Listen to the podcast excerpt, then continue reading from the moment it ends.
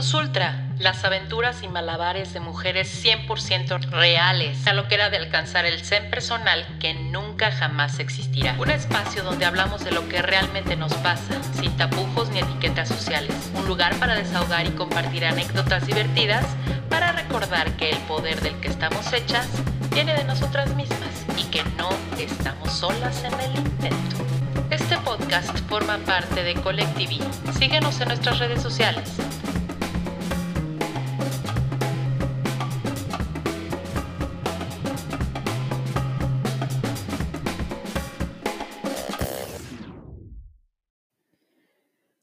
Hola, ¿cómo están a todos y a todas? ¿Cómo les va? Bienvenidos a este nuevo podcast de Mom Plus Ultra, en donde pues vamos a hablar de la principal razón que nos tiene hoy. Obviamente pues estamos grabando en medio de esta crisis de salud que es con la cual seguimos y pues me puse a reflexionar un poco en estos 15 días de qué quería hablar y creo que el tema que me ha mantenido cuerda es esto del amor. Eh, creo que en este hilo conductor que quiero ofrecer en los podcasts, eh, he descubierto un poquito que debemos de hablar de cosas que, que sean eh, reales y que sean interesantes y que no solamente hable yo por hablar, sino que de alguna forma pues he descubierto que que este hilo conductor que es el amor es el que nos ha mantenido cuerdos a muchos, ¿no? El amor a la familia, el amor a la pareja, el amor por ser amor, ¿no? Que nos mantiene como vivos y nos mantiene cuerdos ahorita y que también en la normalidad nos mantiene como a flote de un chorro de cosas.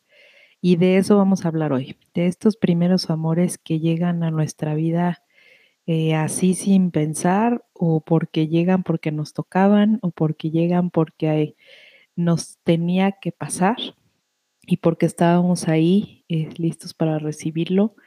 Eh, y es de lo que vamos a hablar hoy, ¿no? De este amor que nos mantiene cuerdos, felices y que nos ha hecho, pues de alguna forma, desde que estamos chavitos hasta el día de hoy, pues nos forma muchísimo para saber cómo responder en la vida, ¿no?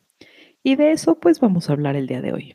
Entonces, pues bueno, hoy vamos a hablar de las historias de los primeros amores y me parece importante como que empezar desde la perspectiva de las moms eh, con esa primera vez donde somos mamás y pues obviamente el primer amor del primer hijo es increíble, ¿no? Yo siempre pensé que cuando eh, me, me casé era el día más feliz de mi vida y lo fue, lo fue así totalmente, pero en cuanto llegó mi primer bebé, que yo me acuerdo que además la experiencia con ella eh, fue, obviamente la, la, la, chamaca, según yo, ya saben, ¿no? Iba yo a, a, mi meta era como tener, ya saben, el parto natural y todas estas cosas, y la respirada, y la cosa así hermosísima que, que te ponían al bebé y tú lo veías, y qué bonito, y al lado el marido te daba el beso, y toda esta parte romántica que no sucedió en mi caso, ¿no?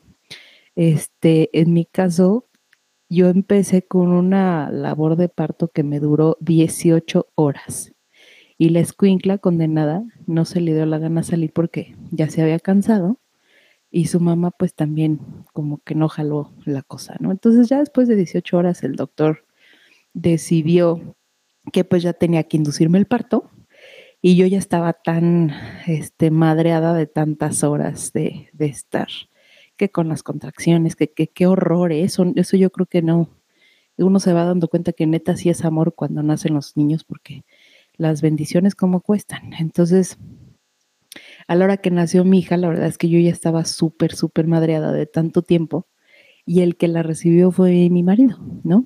Entonces, siempre le hemos contado a ella como una historia así muy fantástica como el gran pez, ¿no? Que ella este, nació de mi panza y la levantó el doctor y lloró este, en el aire, que sí fue un poco así, pero le exageramos tantito y que de repente el doctor se la pasó como balón de, fútbol americano y ahí cuando vio a su papá, este fue el primero que, que, agarró. Y sí, efectivamente, eh, nuestra primer niña, realmente su, su, su primer contacto fue con su papá porque aparte yo, pues después de todo lo que había pasado, me sedaron para poderla tener y no la vi, ¿no? O sea, solamente supe que había nacido bien y todo, y ya me supermetieron un, un, este, un dormirnos, como le digo yo, y pues obviamente cuando desperté ella estaba en la habitación y pues cuál bebé, ¿no? Y pues yo no pude dormir porque no podía ver a la bebé. Y yo sabía, ¿no? Que dentro de mí estaba como un amor bien diferente al que yo había sentido toda mi vida, ¿no? Obviamente uno ama y recontra ama al esposo, pero, y, lo hemos platicado, este, mi, mi, mi esposo y yo, que cuando nace un hijo como que es un tipo de amor que nunca pensaste sentir hasta que lo tienes. Eh, creo que eh, el, hecho de tener un, bebé te conecta muchísimo más a este amor en donde puedes, no sé, si te dicen, oye, necesito tu riñón ahorita, ahorita lo das, ¿no? Y necesito que te avientes de este puente y te avientas y, y lo haces, ¿no? Y con un bebé fue así. Y yo me acuerdo que yo seis y media de la mañana no podía dormir, o sea, ya estaba, este, pues ya me había cansado y todo, dormí un poco. Y me acuerdo así que en mi corazón yo sentía así que me empezaba a latir súper fuerte y escuché unas rueditas, como pues estas rueditas donde traen a los bebés en sus, en sus cunitas. Y yo sabía que era, eh, que era mi hija grande. Y yo decía, es ella, o sea, estoy segura que es ella, estoy segura que es ella. Y efectivamente de repente tocaron la puerta, señora, ¿podemos pasar? Y era mi bebé. Me acuerdo que tenía una cobijita beige con puntitos de colores, que hoy la tiene el perro, ¿va? en su camita, pero en su momento fue una gran cobija porque fue la primera que, que abrazó a mi hija. Y este, y yo me acuerdo que en cuanto la vi, le acerqué la mano y la, y la bebé me agarró como el, el meñique, pero fuertísimo. Y dije, no manches. Hagan de cuenta que sentí un poder así. Me sentí como, eh, no sé, poderosa, me sentí amada, me sentí orgullosa, ¿no? Dije, qué pedacito de cosa hicimos, qué maravilla obviamente uno ve a los hijos con mucho amor, ¿no? Cuando están gachísimos. La verdad es que los niños, los bebés están horribles.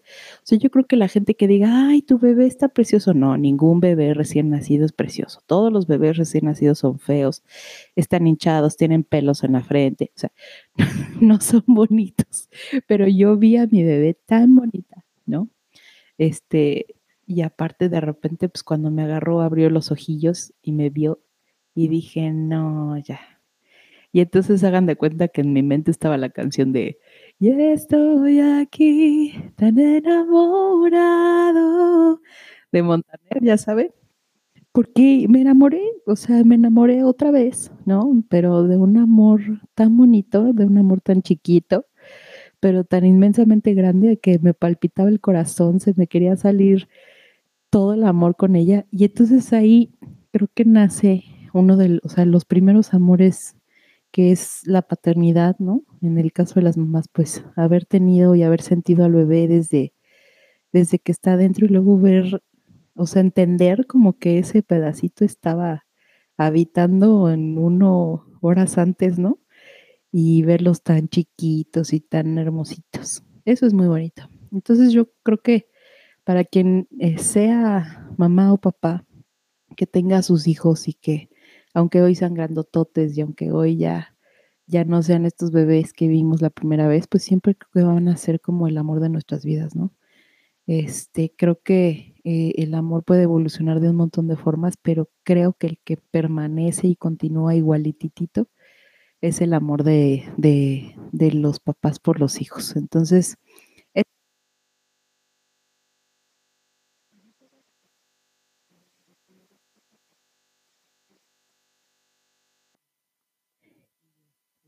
conciencia de que esa persona que te hace reír y esa persona que si lloras te trae algo y esa persona que si te abraza se te quitan todos los miedos, es tu mamá, ¿no? Y entonces también qué padre que como chiquillos pues nuestro primer gran amor también sean nuestros papás, ¿no? Yo me acuerdo muchísimo que, que cuando yo era chiquita y todavía la tengo, mi mamá me, tejió una cobija azul. Y era una cobijita azul que a la fecha tengo y que luego les pongo a mis hijas cuando les duelen sus piernas o así. Pero era una cobijita azul con la cual me bautizaron. Me acuerdo cuando nací allá en la Ciudad de México, en esos tiempos donde todavía te bautizaban en el hospital, ¿no? Y ya no había tanta, tanto relajo como hoy, ni tanta fiesta, ni tanta madre. O sea, salías tú del hospital ya con registro civil y el testigo era el vigilante y quien cayera, ¿no? O sea, era lo que había. Entonces, yo me acuerdo que en la foto del, del bautizo, en la capilla del hospital donde nací, tenía esa cobijita. Ya la fecha sigue siendo como esta cobija que puede tapar a mis hijas cuando tienen algún miedo o así. No la he sacado últimamente, pero la voy a volver a, a sacar porque yo juraba que con esa cobija mi mamá tenía poderes mágicos, ¿saben? Y entonces para mí, el amor de mi vida, que era mi madre, pues me ponía la cobija y era como de, ah, qué rico mi cobija. Y todos tenemos un, un, un algo, ¿no? Que nos daba esa paz o esa, esa conexión con, con nuestras mamás, ¿no? Este, habría un, un monito, un peluchillo o algo así. Me acuerdo que mi sobrino tenía una almohadí que la porquería ya estaba hecha un asco ya cuando tenía como nueve años u ocho. Y ya mi hermana habló con ella y le dijo, o sea, hijo, neta, ya tienes que tirar esta cosa. O sea, ya, era ya no era una almohada, era como un, como un masacote de... o sea, ya ni tenía forma de, de almohada la cochinada. Pero él se aferraba mucho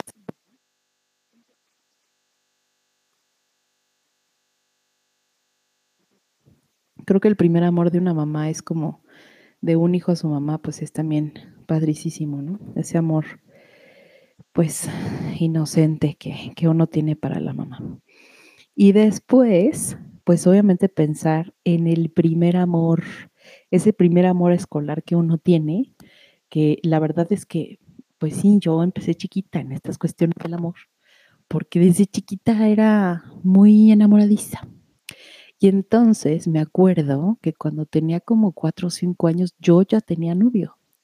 Y el novio, me acuerdo que yo le decía ciego, que no es que estuviera ciego ni trajera, ni fuera ciego, pero se llamaba Diego, ¿no? Y era un niñito que creo que me compartió el sándwich en el recreo. Este, y me acuerdo perfecto que pues de repente un día nos mudamos y dejé de ver a Diego y yo sufrí. Pero después cuando llegué al preescolar, me encontré un Alejandro, que era una maravilla. entonces era mi novio en los recreos, con amigos de toda la vida, ¿no? que hoy siguen siendo amigos míos. Ya él es un, este, un señor de la política y lo que tú quieras, pero también era un, un niño muy lindo. Y entonces, pues, esos son como los primeros amores, ¿no? Donde uno cree que, o donde medio descubres que puedes sentir algo muy diferente por otra persona, ¿no? Ese amor inocente de, de, del preescolar, ¿no? Que a mí me parece como fascinante, ¿no? Me acuerdo que, que, una, que una de mis hijas, la chiquita, llegó y me dijo, mamá, pues me gustan un niño. Se llama este tal, ¿no? Y me gustó por sus músculos. Y yo decía, sácatelas. O sea, esta salió igual o peor que su madre. Le dije, ¿cómo? Pero ¿por qué sí, mamá? No, llegó a la escuela con sus músculos. Y varias veces me lo repetía y me lo repetía y me lo repetía. Yo decía, pero ¿qué onda? Y de repente me di cuenta en las fotos del día de pijama de la escuela que el chavito se había llevado una pijama como de Batman, pero que traía musculitos integrados. Entonces se me hizo muy botana porque mi hija dijo, mamá, o sea, está musculoso. Y entonces pues ya me, me, me acordé yo de ese primer amor que yo tuve este, en, en preescolar y después, en primaria, yo tuve así un cuaticísimo mío que hoy a la fecha es mi hermano y es tío de mis hijas. Este, eh, le decíamos Teo Pelos porque está muy peludo el güey. Entonces, eh, me acuerdo que yo desde que lo vi, o sea, se cuenta, en mi mente era la, la, la rola esta de la, la, la, la, la, ya saben, la, la, la, la, la, Y entonces entró, me acuerdo que en su tiempo, porque ahora ya el güey está pelón y se rapa y así, pero en su tiempo tenía este cabello güerito sedoso y los ojos claritos y, y este, y entró yo dije, ay, güey, y obviamente me encantó. Y después, o sea, jamás me peló el güey, ¿no?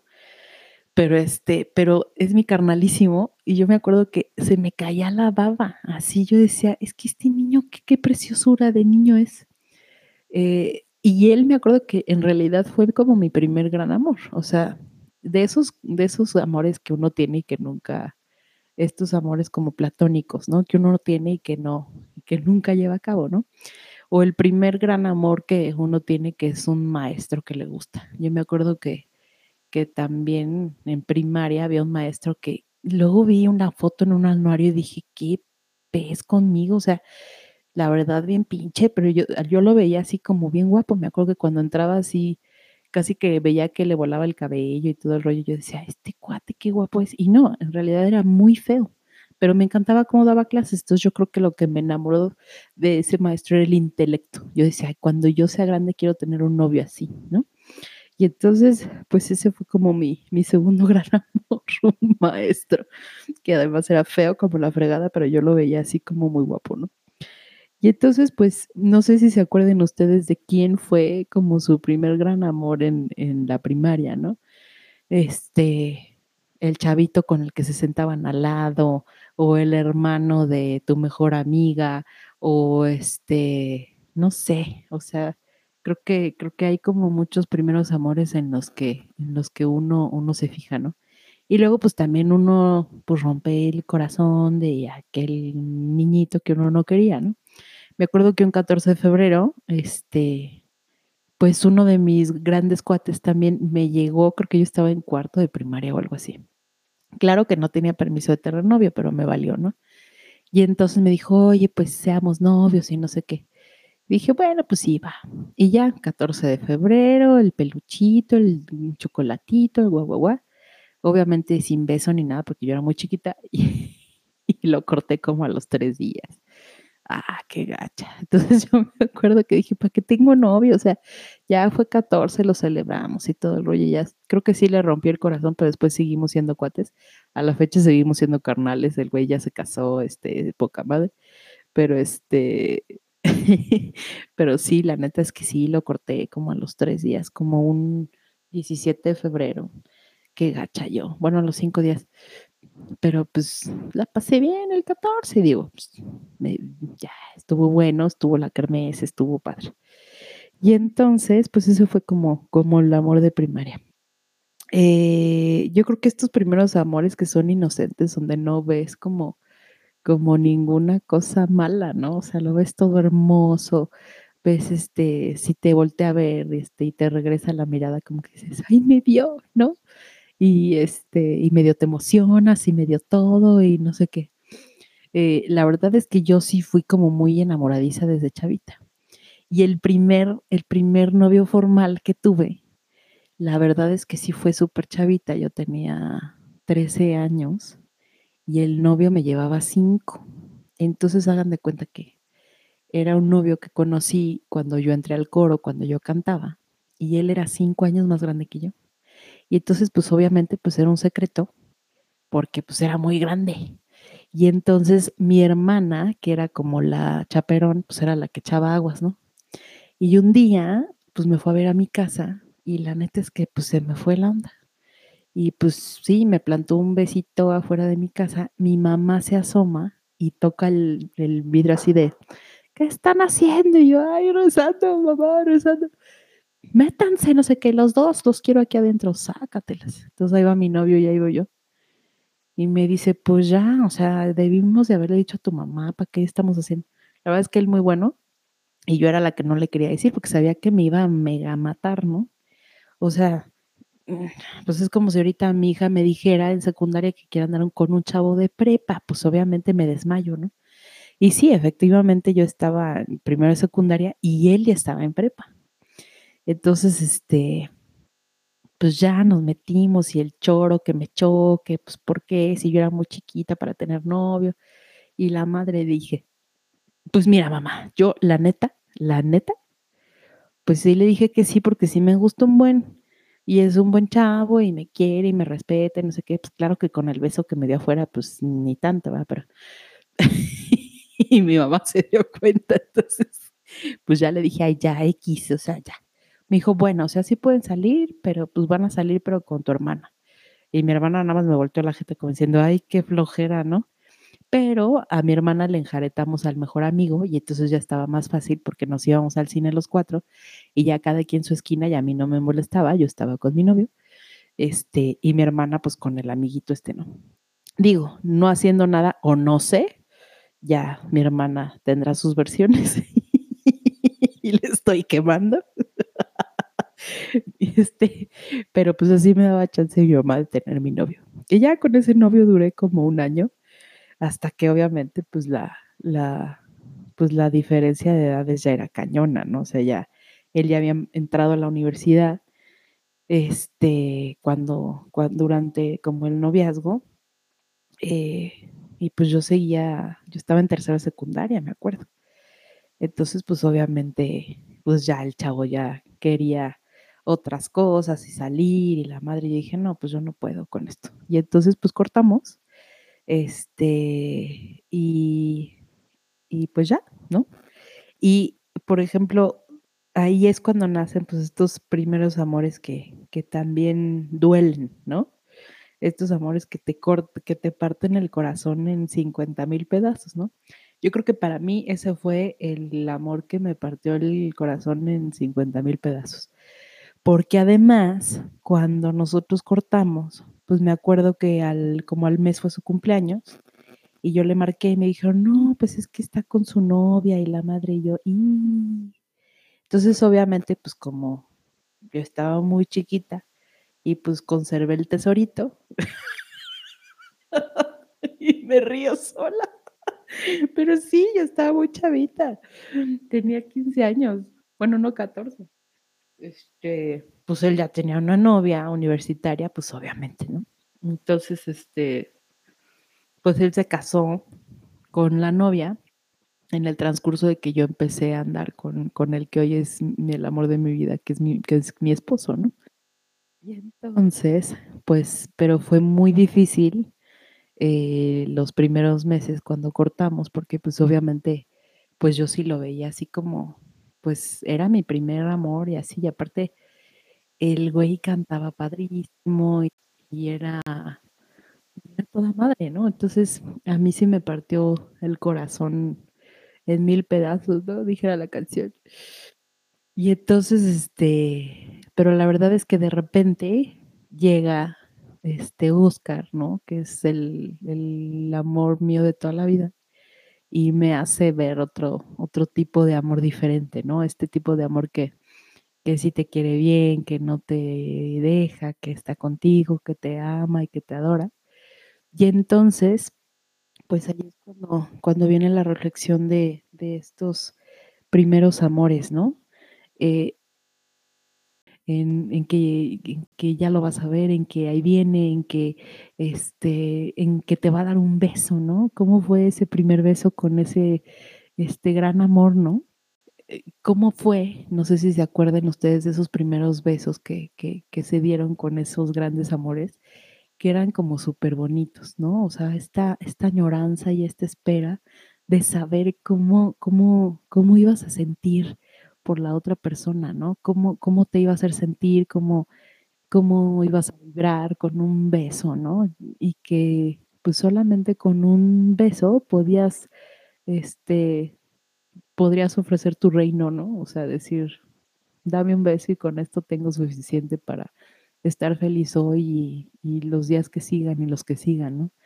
Entonces yo creo que esos primeros amores, este, y esos amores de verdad que te llegan así de repente son súper padres, ¿no?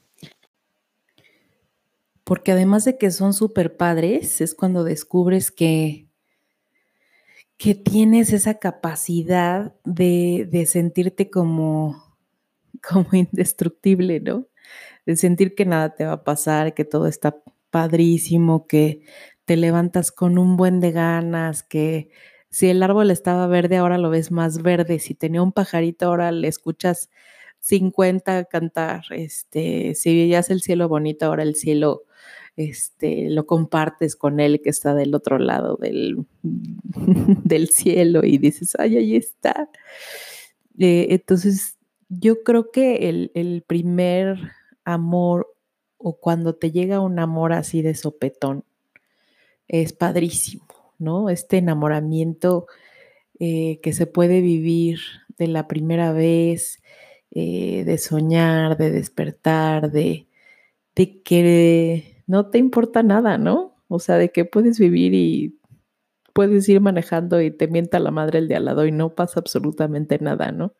Porque tienes un gran amor que te hace que, que de alguna forma todos los días te levantes muy inspirado, ¿no? A ver qué te va a decir, a ver qué te va a escribir, a ver qué, este, no sé, qué te va a mandar o qué locuras va a hacer. Pero creo que esa es como la, la importancia padrísima de, de estos amores. Y luego pues tenemos el amor que se convierte en amistad. Yo creo que sí, sí existe. En lo particular también pues ya, la verdad es que sí, yo fui muy noviera antes de conocer a mi marido. Y este, y estaba chiquita porque pues sí tuve dos, tres noviecillos. Y uno de esos dos, tres noviecillos hoy, pues es uno de mis mejores amigos. Y la verdad es que seguimos siendo tan cuates y somos familia y todo. Y está bien padre porque la verdad es que sí se puede. O sea, yo sí creo que que, digo, es un tema muy debatible. Hay gente que dice, no, claro que no se puede. Sí, sí se puede, por supuesto que se puede. Y, existe, yo digo que sí existe. Digo, tengo ahí una, un debate con otros amigos que dicen que, que no se puede, pero claro que se puede. Entonces, pues los amores que se convierten en amistad, ¿no? Inclusive Conozco amigos que pues, se han separado y siguen siendo cuatísimos, papás de amigos que después de muchísimos años, ¿no? Que ya la pasaban mal, que ya no se querían tanto, o que sí se querían, pero no como pareja, y hoy son amiguísimos, ¿no? Y eso también está lindo, son otras formas de, de amor que, que, que te hacen como, como seguir queriendo a la otra persona, pero pues de formas diferentes. Eh, y después tenemos pues el amor, el amor eterno. Yo, yo tengo dos amores eternos, que es uno pues es mi madre y el otro es mi abuela, de parte de mi mamá. Obviamente también mi abuela paterna, pero ellas dos fueron las que me, me educaron de chiquita. Y la verdad es que sí creo que como que en casa había había dos bandos, ¿no? El bando de mi mamá y mi hermana, que eran como que la parte responsable, intelectual, las que siempre estaban como muy muy dedicadas y este rollo. Y yo pues también sí era estudiosa, pero era más desmadrito que, que otra cosa. Y mi abuela era así. O sea, mi abuela fue de las que me, me mandaba con el cigarrito a los siete años o seis, me acuerdo, y me daba un cigarro, un delicado, y me decía, mija, verlo aprender a la estufa. Entonces yo a mis siete años iba por el cigarrito de mi abuela, le daba un toque al cigarro y se lo llevaba encendido porque pues era mi abuelita, ¿cómo iba a ser yo que se parara, no? Y entonces yo, pues me acuerdo que empecé a fumar como desde los 7, 8 años. Digo que ahorita ya no, no fumo casi nada, pero, pero, pero pues desde chavita le entré al vicio del cigarro, pero no por mi culpa, sino que mi abuela me pedía que le encendiera el cigarrito en la, en la estufa y la neta era lo máximo. A mí me encantaba encenderle el cigarrito a mi abuelita. También le hacía el cafecito de jarrito que le encantaba. Y ella hace cuenta que me decía, no, pues es que yo ya estoy grande y tu mamá pues se va a trabajar y lo que tú quieras. Y en algún momento pues tú tienes que manejar. Pero esta plática era yo nueve, diez años, ¿no? Ya tienes que manejar porque pues qué tal que me dé el telele o lo que sea. Entonces ya. Total que me acuerdo que la primera vez que agarré el coche de mi abuela era un Mustang de estos que tenían una parrilla alargada padricísima y, un motorzazo. No, no, no, era una bestia de coche. Y mi abuela pues solamente lo tenía para ir al, a la plaza al súper, ¿no? Y entonces un día me dijo, ya, mija, agárralo. Y entonces a mis 11 años yo empecé a manejar, 10, 11 me acuerdo. Y agarrábamos el Mustang y que nos íbamos en el Mustang. Y entonces ese Mustang anduvo por todos lados, pero a ningún, nadie se lo prestaba más que a mí. Obviamente mi pobre hermana le daba como no sé qué y un día mi abuelita le dijo, no, sí, vamos a enseñarte.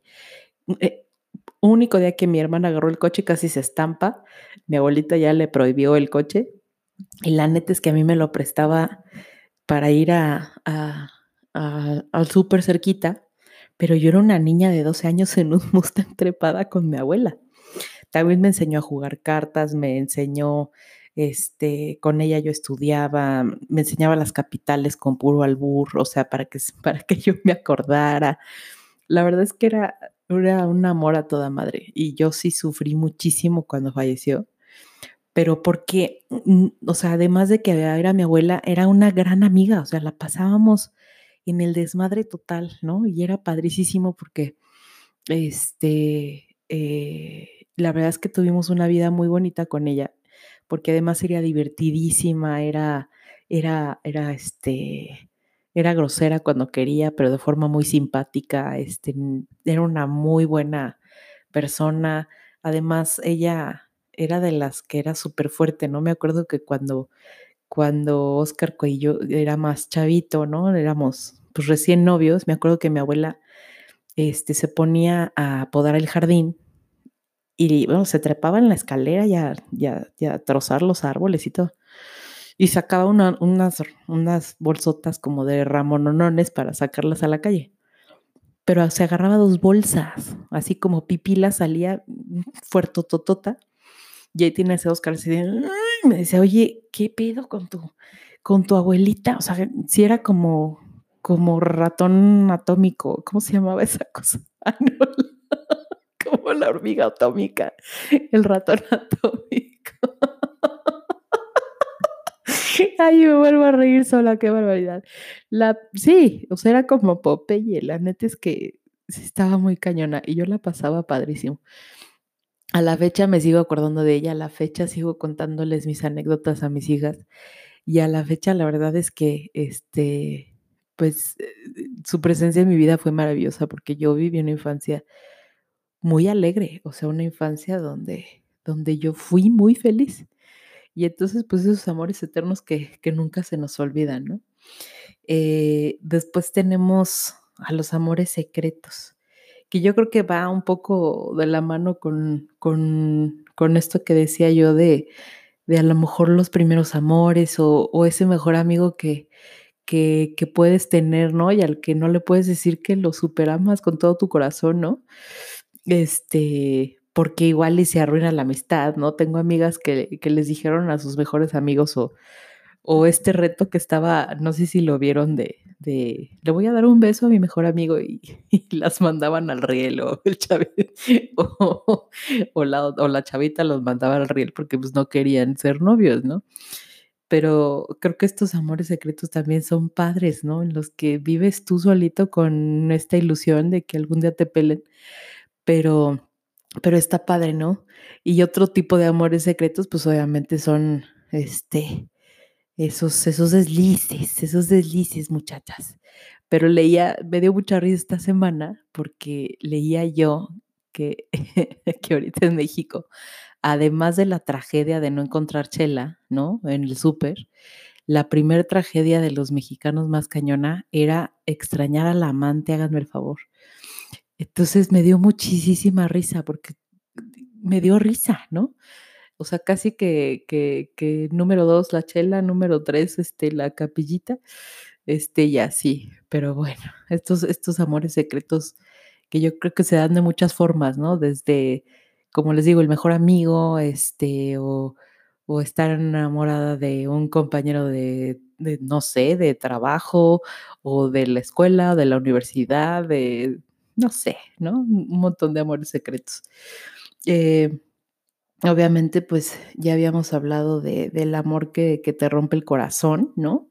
Esos que te dejan como destrozadísimos y que no sabes si vas a vivir o no al día siguiente y lloras y sufres y es horrible porque porque ya no vas a encontrar a nadie que te ame así, ¿no? Porque cómo es posible y, te haces así tus rollos mentales y, tal, y luego pues el chavito ya anda con otra chava y tú sufres o así, ¿no? O tú también puedes partirle el corazón a, cualquier chavillo, ¿no? Eh, también está, también está gachito. Este, yo me acuerdo, y, gachamente, este, que estaba yo por ahí de tercero secundaria. Les digo que fue una época muy confusa, muy confusa en mi vida.